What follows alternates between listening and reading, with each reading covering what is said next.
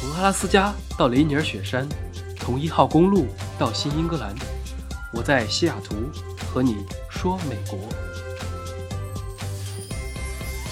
Hello，大家好。这两天呢，我一打开微博，各种和美国相关的话题就牢牢盘踞着热搜榜。虽然美国这两天也针对两会的某些不能说的问题做了很多动作，但是其实舆论都没怎么关心，关注点主要还是。被设定在美国境内这两天的骚乱上，所以今天我们就来聊一聊这个话题。关于事情的起因，简单来说是在二十五号的时候，在美国明尼苏达州明尼阿波利斯这个城市的街头，四十六岁的黑人男子乔治·弗洛伊德遭遇了警察的暴力执法，不幸身亡。网上有这个现场的视频，大家可以去看，是受害人趴在地面上，警察以跪姿用膝盖压住他的颈部。然后这个黑人一度在说：“我不能呼吸了。”但是警察也没有停止。最终，他在被送到医院之后就去世了。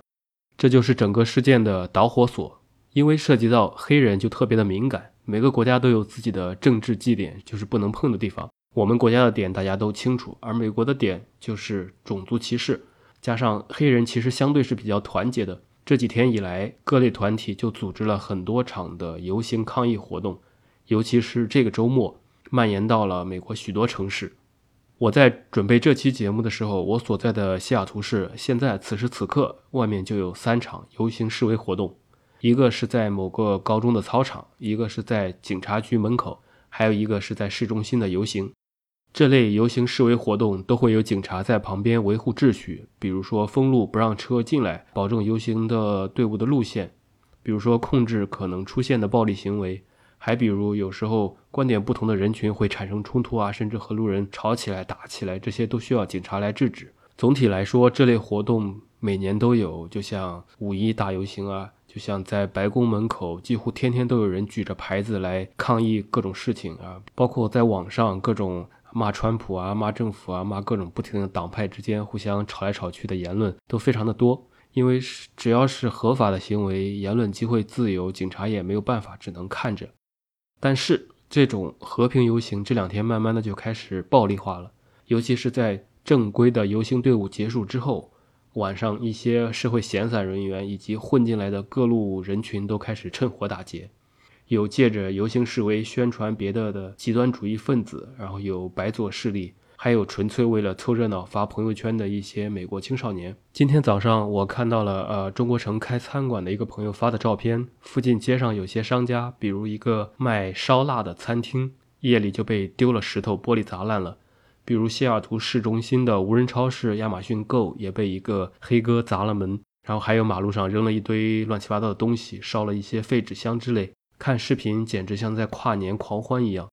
还有一类就是正常的游行视频。示威者在马路上坐成一排，举着牌子喊着“法克警察”，然后警察在他们几米之外的地方站成一排，彼此看上去都没有什么额外的过激动作。这是两类截然不同的行为，一种是正常的游行示威或者一些小骚乱，但是在某些城市，一些活动已经变成了打砸抢的犯罪现场。大家可以去网上看到各类视频，比如说在明尼苏达州最严重的那个游行，最后往。建筑物里丢汽油弹，然后整个楼都被烧了。还有砸警车、冲到超市里面偷电视、偷东西之类的行为。今天早上在波特兰还有一个 LV 店，莫名其妙的被一群人砸了玻璃，冲了进去，抢了一堆奢侈品出来。这就跟犯罪没有任何的区别了。情况大致就介绍到这里，下面想讲几个让我比较有感触的小片段。第一个片段是在加州的圣何塞。示威者堵上了一段高速公路，很多车主被砸车。最可怕的画面是一个男性示威者拼命在砸一辆车的车窗，而视频中可以清晰地听到女性车主的惨叫和惊吓。这个画面让我类比的话，大家还记得当年抗议日本钓鱼岛事件时，反日游行里面最后一些暴力分子到处砸日本车、烧日本车，甚至有人用 U 型锁砸穿了一名西安日系车主头骨的事情？很多看不见的手在假借正义之名煽动着各种情绪，所以我们需要去听各种声音，才能有自己的判断，用理性来战胜情绪。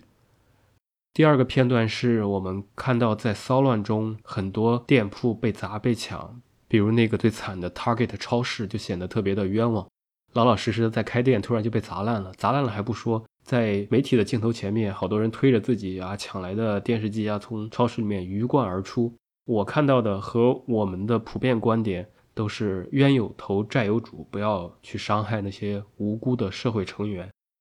但是我昨天又看到这么一条新闻：冲击警察事件中被波及然后被烧毁的一家餐馆老板表示，啊，餐厅在昨天遭受了火灾，但是大家不要为我担心，我们会重建和恢复。他说：“就让我的房子燃烧吧，正义需要得到伸张。”所以，在网上对波及的无辜者感到愤怒的时候，突然看到这么一条新闻，也是会有一定的震动的。有条评论说：“不用隔岸观火，哀叹暴乱带走他人的平静。深陷漩涡、遭受无辜的人们们，有时候是和抗议者站在一起的。”就像白宫维持秩序的警察也在说：“脱下制服，我也是一个黑人。”这个就很值得人们来思考。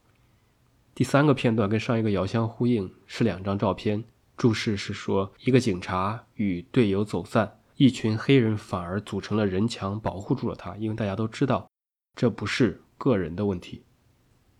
说到这儿，呃，昨天也有很多人微信问我，到底美国发生了什么？网上铺天盖地的都是美国暴乱了，没法生活了，大家看得很嗨，热血沸腾。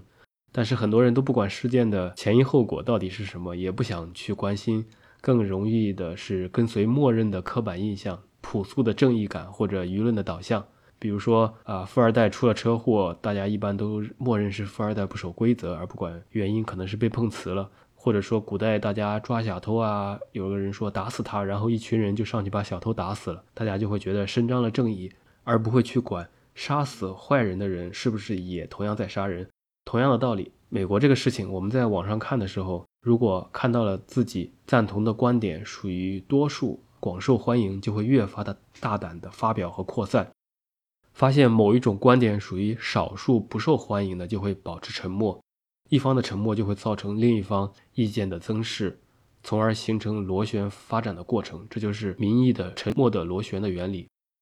大量的事实告诉我们，民意其实有时候会有随波逐流的特点，经常有各种反转以及舆论的引导。就比如之前的孙杨事件，所以希望我们这些后浪们就能够有渠道听到各种不同的声音，而不是去主动或者被动的只能听到一个声音去做沉默的大多数。最后想分享的一个是，今天早上电视上还看到了崔娃的一个视频。崔娃，大家可能知道是美国深夜政治评论吐槽节目的一个主持人，是每日秀的主持人。因为名字的谐音关系，在中文媒体上被称为崔娃。他认为，整个事件是像一副多米诺骨牌一样发生和发展的。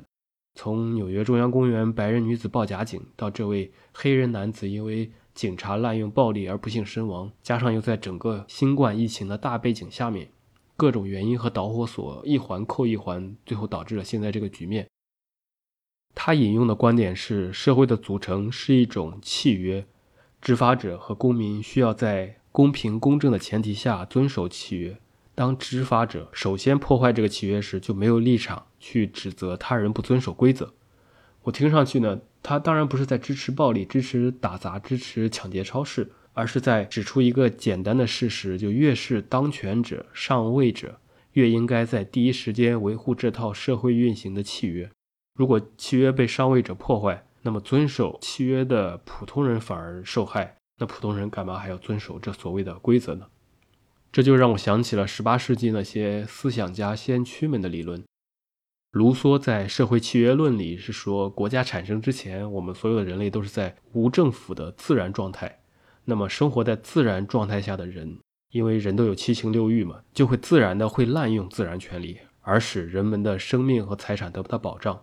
所以，为了摆脱这种自然的状态，人们开才开始慢慢的经过明示或者暗示的同意，订立了一种契约，以建立足以保障大家权利的这种国家或者政府。这样，人类才慢慢的由自然状态进入到了社会状态。然后，以契约建立的国家呢，任务当然就是遵守这个自然法，保护公民的生命、财产和自由。如果统治者违背契约，人民就有权利来推翻，而因此得出了主权在民的结论。这是他的一个一个观点。这种思想其实是很多西方国家的立国之本，这也是为什么这些国家有各种分权的制度，比如说美国的三权分立啊等等。这些理论对当时的法国革命啊、美国独立战争都提供了有力的思想武器，